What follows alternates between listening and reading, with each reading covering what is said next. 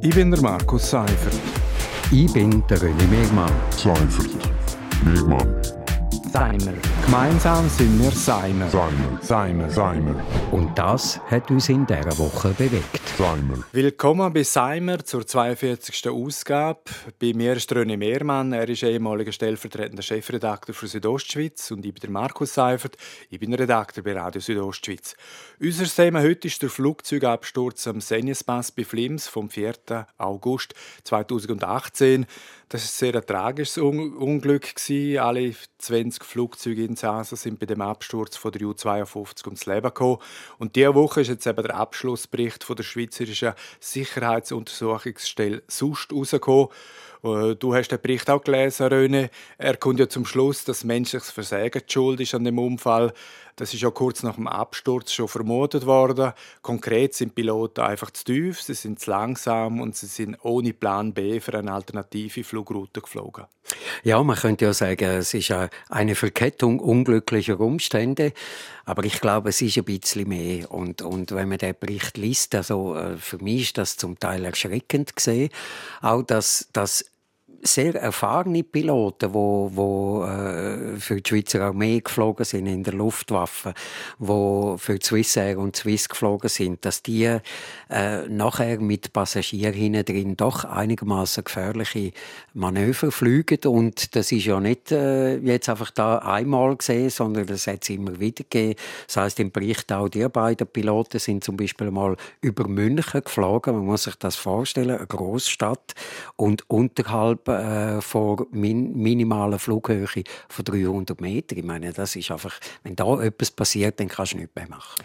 Ja, und das ist wirklich scheinbar bei der UR ist das äh, verbreitet gewesen. Also, dass man Piloten hatte, die ihre riskante Flugpraxis gepflegt haben. Ähm, Im Bericht ist von, eben, du hast schon angetönt, von diversen Vorkommnissen dreht. Ähm, und Usus ist scheinbar auch gewesen, dass man möglichst nach am Martinslach vorbeifliegt, so sehr nachher kommt, äh, damit so quasi alle ein unvergessliches Erlebnis und eben tolle Fotos haben. Ich habe die Faszination äh, ja irgendwo noch verstanden verstehen. Also ich habe mir auch schon überlegt, ich würde gerne mal in einen kleinen Flügel steigen und, und wo man auch ein bisschen etwas sieht. Oder? Normalerweise, wenn man fliegt, das ist wie Busfahren. Man merkt das eigentlich nicht, außer es gibt ein paar Turbulenzen. Und wenn man zum Fenster raus schaut, dann ist man da auf 11'000 Meter Höhe. Da sieht man eigentlich auch nichts oder nicht, nicht viel. Und, und die Faszination, mal näher irgendwo an einem Berg und so, das kann ich schon nachvollziehen.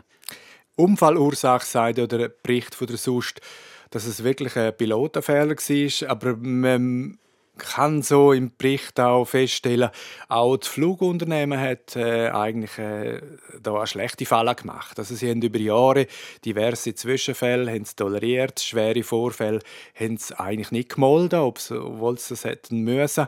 Ähm, also die EU hat auch eine sehr großzügige Fehlerkultur toleriert. Ja, das äh, scheint mir schon der Fall zu sein und, und äh, kommt, ist vielleicht dem ein bisschen geschuldet, das ist ein Verein, die machen das irgendwie auf... Man kennt sich. Man kennt kennt sich, man macht das auf freiwilliger Basis. Eben. Und so die Piloten, die denken, hey, wir sind Siebensicher, äh, wir, wir haben Militärjets geflogen, wir haben grosse Düsenjets geflogen, das können wir. Aber was mich dann schon ein bisschen ähm, erschreckt hat, ist auch, dass die Maschinen anscheinend einfach schlecht gewartet sind. Ich meine, das sind alte Flugzeuge, die funktionieren noch mechanisch und so. Und da hat es Rost gehabt, da sind Ersatzteile nachgebaut worden, aber nicht richtig nachgebaut. Also das ist schon sehr erschreckend gesehen. Ja, und erschreckend finde ich auch, dass man das eigentlich gewusst hat beim Batzel, also beim Bundesamt für Zivilluftfahrt. Also die haben ja immer wieder das auch angeschaut, die haben das auch bemängelt. Ähm, aber wenn ein Jahr später der gleiche Mangel wieder auftreten ist, hat man keine Konsequenzen daraus gezogen. Also man, man hat das einfach so quasi immer ein Auge zugedrückt und das weiterlaufen lassen. Und da ist wahrscheinlich schon auch äh, das Batzel, wo eigentlich äh, die Aufsichtsbehörde wäre, äh, kommt in dem Bericht eigentlich schlechter weg.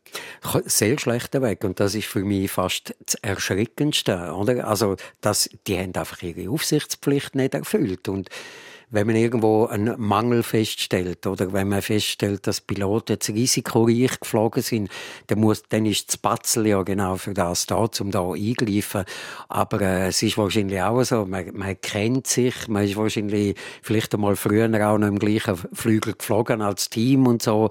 Man ist am anderen nicht auf die Füße treten. Aber das mag irgendwo, wo es nicht darauf ankommt und kein Menschenleben gefördert sind, mag das noch gehen. Aber da geht es um Menschenleben. Und wenn etwas passiert, dann, äh, eben, dann ist, ist, es wirklich tragisch. Ja, und äh, also man muss ja schon wissen, oder die Tante Ju, das ist so ein eine Art ist ein Wellblechflügel aus dem Zweiten Weltkrieg, also totaler Oldtimer. Ähm, ich denke, es wäre ja falsch, wenn man jetzt alle Flüge mit alten Flugzeugen verbieten würde, oder? Also es gibt ja eigentlich wenig Unfälle ähm, und es gibt auch Unfälle mit neuen Flugzeugtypen.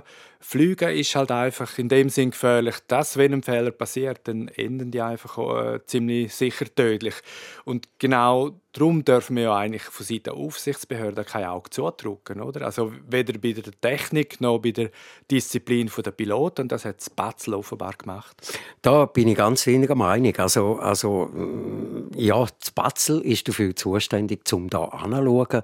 Und wenn etwas nicht gut ist, dann müssen die schauen, dass das, dass das richtig gemacht wird. Äh, vielleicht noch Schmankerl eigentlich am Schluss von dieser Geschichte. Nach dem Unfall sind äh, scheinbar Buchungsanfragen bei der UR gestiegen. Also die Leute schrecken das offenbar nicht ab. Das finde ich noch bezeichnend. Ja, das ist noch eine spannende Erkenntnis. Wir machen jetzt einen Schlusspunkt an dieser Stelle. Das war Seimer vom 29. Januar. Alle 42 Ausgaben von Seimer gibt es auch als Podcast. Kann man auch hören. Ich bin der Markus Seifert. Ich bin der René Megmann. Seifert. Megmann. Seimer. Gemeinsam sind wir Seimer. Seimer. Seimer. Seimer. Und das hat uns in dieser Woche bewegt. Seimer.